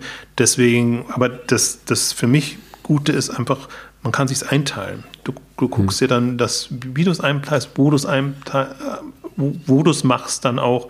Ich habe eben festgestellt, wenn ich von USA aus arbeite, der Tag ist viel kürzer. Ich kann das, was hier passiert, komme ich sehr kompakt und kann dann meine Beiträge oder Themen schreiben und habe den Rest des Tages dann einfach ähm, frei und kann mir da andere Gedanken machen oder anderen Themen ähm, nachgehen. Und das, das hat sich daraus entwickelt, oder das ist eben auch so eine, so eine Thematik, die ich immer gerne machen wollte und, und oder zumindest mal ausprobieren wollte. Und ich finde, durch Corona hat sich das nochmal, das, sind da so viele Knoten geplatzt. Früher war es immer so exotisch, mhm. dass man halt mal ein paar Wochen dann eben von woanders aus äh, aktiv ist. Inzwischen hat sich alles so drauf, drauf eingestellt. Und ich glaube, auch mehr haben entdeckt, ähm, was das für Möglichkeiten bietet. Und ähm, ja, deswegen ist für mich nicht, nicht Urlaub oder nicht Urlaub oder, oder Arbeiten oder Freizeit, das ist für mich verschwimmt sehr. Ähm, und und das, für mich ist nur wichtig, dass ich es mir frei einteilen kann. Und mhm. ähm, ja, das klingt jetzt alles, so wie du es jetzt natürlich präsentiert hast, klingt das so, als ob das eine Masse an Dingen sind, die, wo man nur dauernd aktiv sein muss. Aber manches ist punktuell, Fonds ist punktuell oder wenn Quartalsaison ist, dann kommt eben mehr als, als in, in anderen Phasen. Ähm, nur Blog läuft immer mit, weil ich einfach auch so eine so einen Motor brauche oder irgendwas regelmäßig, glaube ich, braucht man, damit man so eine Struktur hat, sondern würde man irgendwie komplett irgendwo hin driften, wo, wo man vielleicht nicht landen möchte. Ähm, insofern ist das schon entspannt. Ich glaube, manche sind, manche sind manchmal wundern sich, wie schnell ich dann manchmal reagieren kann oder mhm. wofür ich dann bereit bin. Und ich meine, wofür das, du Zeit hast, kurzfristig. Das, den Podcast zum Beispiel, das lag aber eher an dir. Wir mussten ja auch mal ja. Wochen, Monate, weil du die Pipeline so, so voll hast. Aber ja. wir hätten das in, innerhalb von zwei, drei Tagen äh, machen Echt? können. Ja, also das, da bin ich dann auch, auch, auch weil ich zeitlich so flexibel bin. Ne? Ich kann bloggen, wann auch immer und kann mir dann Termine eben nochmal auch reinlegen, ähm, die, die, die einfach, die ich spannend finde. Also ich mache ja ohnehin nur Sachen, die ich, ähm, wozu ich Lust habe und ähm, habe da nicht so Themen, die ich unbedingt machen muss. Also auch was Beiratsthemen oder so Sachen. Ich mache das mit Unternehmen oder mit Unternehmern, wo ich denke, dass das funktioniert. Und ähm, ja, deswegen ist das viel entspannter vermutlich, als man sich das so vorstellt. Okay. Als ich mir initial die Liste so angeschaut habe, da ich habe dir ja im Vorgespräch dann kurz gefragt, womit verdient der Jochen eigentlich sein Geld? So der Großteil kommt dann schon über die Konferenz dann rein. Oder kannst du das so ein bisschen aufteilen? Wie viel kommt vom Fonds, wie viel kommt über Gastvorträge, was du sonst noch so machst? Äh, Podcast-Werbung macht er, glaube ich, auch keine. Auf dem Blog hast du, glaube ich, auch nur Werbung für den Shop. Doch, Podcast Oder? und so machen wir jetzt. Also deswegen auch das zunehmende ist auch Blog selber mit Werbung und, und Podcast ein, ein Thema. Aber jetzt im Kern, jetzt über die Jahre, sagen wir mal 10, 15 Jahre, war wirklich die, die Konferenz war eigentlich das okay. Thema. Und was man so ein bisschen unterschätzt, auch Beteiligungen. Also Beteiligung, okay. wenn du natürlich früh reinkommst, ähm, dann und gute Beteiligung hast, dann bringt dir das auch ein, ein entsprechendes Geld. Also auch so ein bisschen, was mich überrascht hat. Und Fonds eigentlich eher über, über ja, die Kursentwicklung. Also jetzt ist wieder eingebrochen, aber, aber generell, also ich mache das nicht, um, um die Gebühren da zu kassieren, sondern einfach auch als Anlagemöglichkeit oder zur Vermögensbildung oder wie auch immer man das, das macht. Also eher solche Themen also auch langfristiger und die macht es einem ein bisschen schwierig, weil man ja gewohnt ist, man möchte so seine berechenbaren monatlichen Einkünfte haben.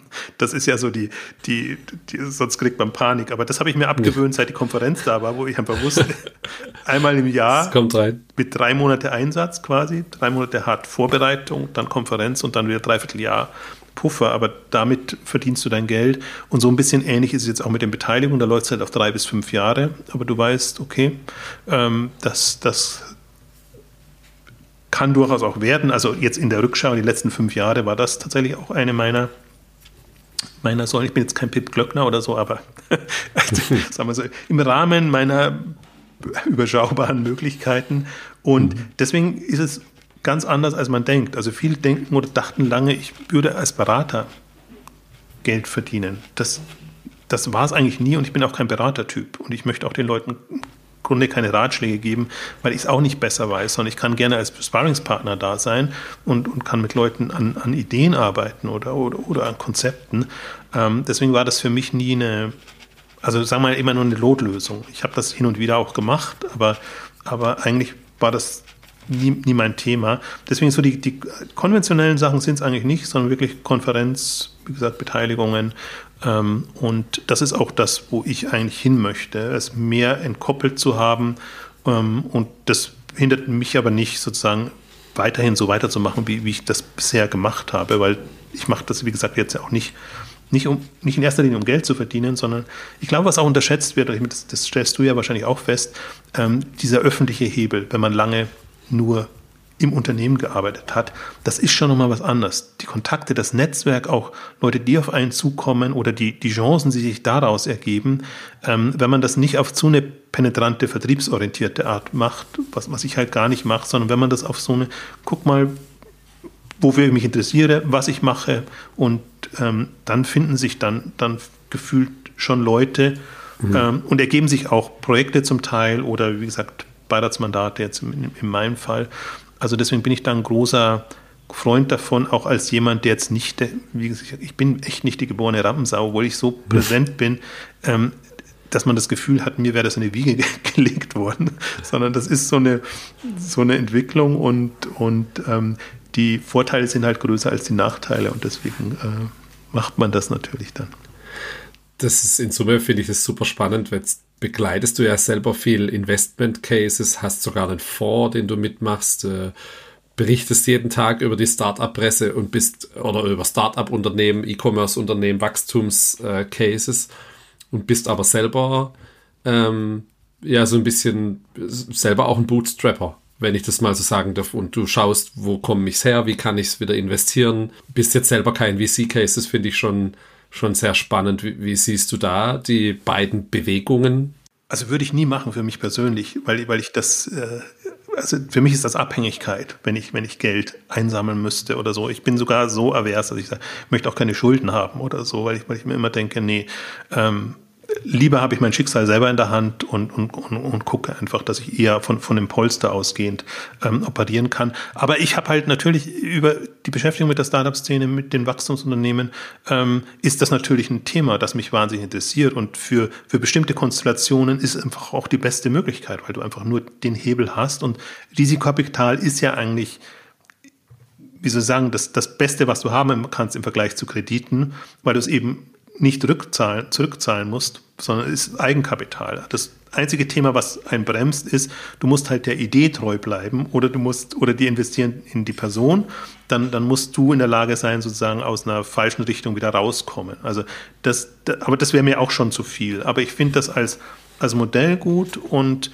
und äh, verteidige das auch. Also deswegen, ähm, ich finde, es muss diese beiden Welten geben und je nach Präferenz und je nach Modell, das, das du auch fährst, ähm, ich finde Bootstrapping immer genial oder auch für mich genial, weil ich mich ja genau für neue Geschäftsmodelle und andere Ansätze interessiere. Und deswegen habe ich auch versucht, so ein bisschen darzustellen, ähm, wie die unterschiedlichen Themen dann auch funktionieren oder für mich funktionieren. Ne? Also nicht immer direkte Modelle, sondern auch indirekte Modelle. Manchmal eben so eine Konferenz rettet dich dann aus so einer äh, Falle, wo du sagst, ja, wie bekomme ich jetzt meinen Blog äh, finanziert? Monetarisiert. Mhm. Und, und eben auch Beteiligungen und also wenn du das Geld kurzfristig nicht brauchst, einfach sagst, okay, aber das ist auf fünf oder zehn Jahressicht ähm, e-, eine Möglichkeit und auch da ein bisschen, das war mir immer so ein Anliegen, in dem Bootstrapping-Modus so eine äh, Kompetenz sich anzueignen, dass man unterschiedliche Dinge kann und Modelle hat. Das ist es kann ja durchaus Werbe, wie gesagt, Werbe, Werbung, Werbevermarktung ist jetzt wieder größeres Thema bei Exciting Commerce und im Podcast war es eine Zeit lang nicht und ist ja auch schön, es jetzt funktioniert oder besser funktioniert als noch vor fünf oder vor zehn Jahren. Ähm, also warum nicht? Und aber, aber einfach zu wissen, du hast ein ganzes Spektrum an Möglichkeiten und ähm, das, da plädiere ich dann immer dafür. Oder wohl denen, die das ausprobieren können. Manche können es nicht, weil, weil sie einfach eine gewisse Richtung machen und dann doch irgendwie Jetzt sei es nur Berater sind, Beratung skaliert halt nicht, ist immer das schöne Thema. Deswegen ist es immer schön, wenn du, wenn du dann auch noch eine Beteiligung hast an dem Thema, wenn du davon überzeugt bist.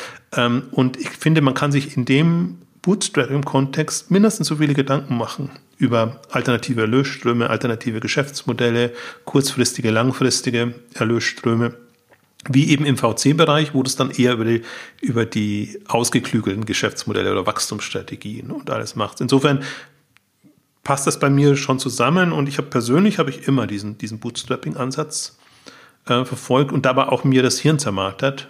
Wie schaffe ich es jetzt? Wie? Wie schaffe ich es, bestimmte Projekte zu finanzieren, bestimmte Themen anzugehen? Und das ist ja auch nicht, nicht easy, weil es manchmal eben bestimmte Partnerschaften, Konstellationen äh, braucht.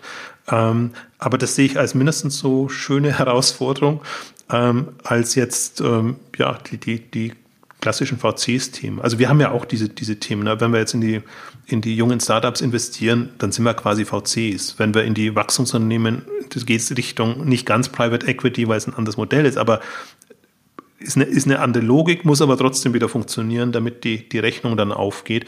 Und das ist eigentlich das, was mich noch jenseits des Ganzen fasziniert. Diese, diese Fülle, gerade online getrieben, Fülle an Möglichkeiten, die du hast, wie du Geld verdienen kannst und wie du dir dein Leben einrichten kannst, sodass du deine Unabhängigkeit wahrst. Das ist für mich das Größte, die, die Freiheit zu haben, die Dinge noch zu machen, die du kannst, aber eben trotzdem ähm, einigermaßen sicher de, deine Erlösströme dann, dann hast. Und du bist niemand Rechenschaft schuldig, ne? Wenn du dann sagst nach fünf Jahren, ey, ich möchte es jetzt anders machen oder ich habe keine Lust mehr auf das Thema. Ja, auch wenn es schief schwierig. Also geht ja. ja. geht ja auch was schief und es klappt nicht so. Das klappt halt dann nicht, wenn man sich das vorstellt. Und wie gesagt, Konferenz habe ich seit Ewigkeiten mir vorgestellt und und habe mich hat sich dann nach fünf Jahren vielleicht mal ergeben oder war ich so gefrustet, dass ich sage, nein, dann machst du es selber. Also hätte ich, hätte ich, hätte ich gleich machen, schon machen können. Ähm, nee, also, also das, das ist genau die, die Rechenschaft, diese Unabhängigkeit, sich das selber einrichten zu können. Die Freiheiten hat man, aber man ist natürlich auch beschränkter. Man hat nicht so den Kapitalzugang und kann einfach Dinge auch nicht so schnell hoch skalieren und, und hebeln, ähm, wie, wie andere das können. Aber aber ich würde das nie gegeneinander ausspielen, sondern für mich sind das unterschiedliche Welten und Konstellationen. Und ich finde es aber nur einfach faszinierend. Also wir haben, die Richtung sind wir nicht gegangen. Ich glaube, du hattest auch schon Leute, die ja dann tendenziell als Creator in Anführungszeichen arbeiten oder, oder Influencer. Bei mir kann man es ja auch fast sagen, bin ich B2B-Influencer als Thema. Wenn ich einfach sehe, was da jetzt alles entstanden ist an, an, an Möglichkeiten. Auch, auch in der Wahrnehmung hat sich ja viel geändert. Also, dass so ein No-Name-Podcaster zum Beispiel eine Chance hätte, überhaupt äh, eine, eine, eine Monetarisierungsmöglichkeit hat. Ne? Ähm, das ist ja eigentlich erst was, was die, diese ja, online-digital getriebene Welt jetzt, jetzt ermöglicht. Ja gut, aber ich, ich denke, das liegt ja auch sicherlich an deiner extremer Konsistenz, dann mehrere tausend Blogartikel, seit zehn Jahren Podcast. Wenn man einfach auch am Ball bleibt, das erhöht auch die Chance dann, dass es klappt und dass man irgendwo mal weiterempfohlen wird, dass man wo investieren kann, dass man wo ja, sich so eine Chance wieder vorergibt. Ne? Das ist ja auch total also, cool. Also, meine Hypothese ist so, man muss so ein Ding drei bis fünf Jahre konsequent durchziehen und dann platzt erst der Knoten. Und davor kann man sich alles Mögliche überlegen und ausprobieren und tun und so. Und viele verlieren dann die Geduld und das Durchhaltevermögen, was ich immer sehr bedauere, weil ich mir denke, ah, du hast so ein schönes Thema und klar ist es schwierig und klar musst du die Zeit, kriegst du die nicht vergütet in irgendeiner Form. Aber das ist wirklich, also zum Teil, jetzt geht es zum Teil schon schneller, aber für mich eigentlich immer drei, drei fünf Jahre hat es gebraucht, bis so ein Ding dann, bis es geschnackelt hat. Eben deswegen auch diese Vorkonferenz bis zur richtigen Konferenz. Hm. Es ist nicht so, dass die nicht funktioniert hat, aber die war halt nicht lukrativ in dem Sinne. Und, und dann kommt eine K5, wo, wo man das Modell einfach findet, das, das klappt dann. Und das, das ist so ein bisschen der, wie soll ich sagen, das braucht es, glaube ich, im Bootstrapping-Modus dieses Durchhaltevermögen zu haben, ähm, dann ist es mindestens so, so spannend und, und so lukrativ wie, wie andere auch und halt zum Teil eben auch, also für mich befriedigender, weil ich wirklich eigener Herr bin und ähm, das ist, das ist, das ist dann eigentlich was, was den Reiz ausmacht. Was steht denn noch alles auf deiner Bucketliste? Du hast vorhin die Bucketliste angesprochen. Steht da noch drauf, ich möchte ein Buch schreiben? Du könntest jetzt auch mit dem Wissen, dass du über die ja, deutsche E-Commerce-Landschaft hast, auch eine schöne E-Commerce-Geschichte schreiben zum Beispiel oder auch einen Ausblick mit dem, was du in den anderen Märkten machst oder äh, Gibt es denn Sachen, die noch draufstehen, wo du unbedingt ja, schon. einen Haken dran machen möchtest? Buch schon. Ich habe schon mal so eine Kolumnensammlung veröffentlicht, die relativ gut lief. Das war so ein Test für mich. Buch ist so, die Motivation ist, das ist so schlimm, einen langen Text schreiben zu müssen, wenn du so auf kurz und und täglich ähm, geeicht bist. Buch steht definitiv noch drauf und ansonsten alles, was Richtung Entkopplung geht.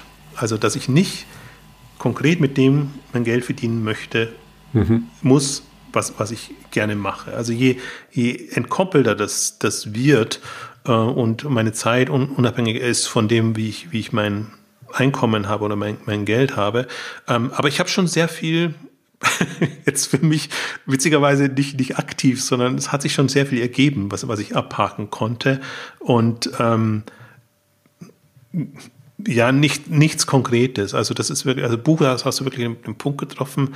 Ähm, wäre es noch, aber das ist auch jetzt auch nicht um aus kommerziellen Gesichtspunkten, ne, sondern einfach mal, weil man es mal ähm, gemacht haben möchte. Nee, und ansonsten geht alles eher in Richtung, ähm, so frei wie möglich zu agieren. Und da ich, bin ich wirklich auch in den letzten Jahren nochmal weitergekommen, dass ich ähm, glaube, konnte man noch nie meine Zeit so frei einteilen, wie ich, wie ich das jetzt machen kann. Und das ist, das Gute daran ist, dass ich offen bin für jegliche Chancen, die sich jetzt oder Möglichkeiten, die sich bieten. Ne? Und das hast du oftmals nicht. Und ähm, ja, es kann weitergehen, zum Beispiel auch bei den Beiräten. Es kann durchaus nochmal, keine Ahnung, jetzt bin ich halt bei privatwirtschaftlich, also bei, bei nicht börsennotierten Unternehmen aktiv.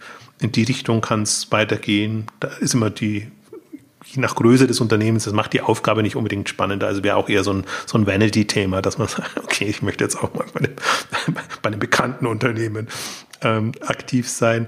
Aber mir macht die, die Gründer, macht die Gründerszene, die Gründerwelt äh, viel Spaß. Also auch da kann mir durchaus vorstellen, noch Themen zu gründen oder, oder Dinge anzupacken.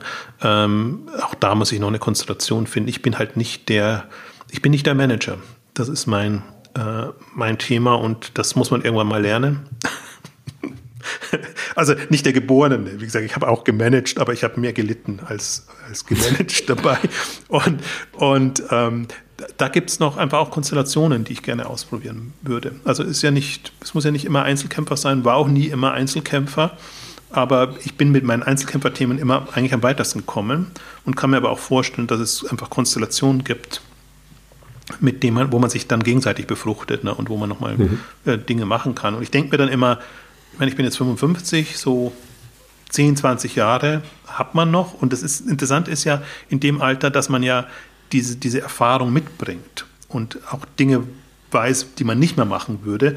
Aber gleichzeitig versuche ich ja trotzdem immer noch äh, sozusagen, versuche nicht sagen, früher war alles besser und an den vergangenen Themen zu orientieren, sondern finde ja die Zeit spannender denn je, was jetzt passiert und was sich da auch an, an Möglichkeiten auftut. Also deswegen hoffe ich auch, dass, dass sich da noch das eine oder andere ergibt. Ach ja, international habe ich noch ich, schön wäre ja auch, wenn man mal was in den USA machen könnte oder, oder mhm. so. Ne? Das ist überhaupt nicht, ich wüsste gar nicht, wie das passieren könnte, weil ich mache alles auf Deutsch, bin einfach auch nur im deutschsprachigen Raum bekannt. Ähm, aber warum nicht? Also ich bin, deswegen habe ich ja gesagt, von Anfang an eigentlich habe ich den Blick international gerichtet und ähm, interessiere mich da für alle Märkte und bin da auch jetzt nicht beschränkt. Jetzt, wo das, ja, fällt mir gerade noch ein.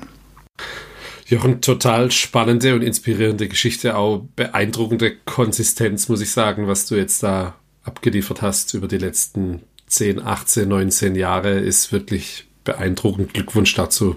Kann man vorher nicht planen, aber ja. meine, du bist jetzt auf gutem Weg in, in, in die Richtung, ja. habe ich das Gefühl. Und wir kennen uns jetzt ja auch schon ein bisschen äh, aus, aus anderer Richtung.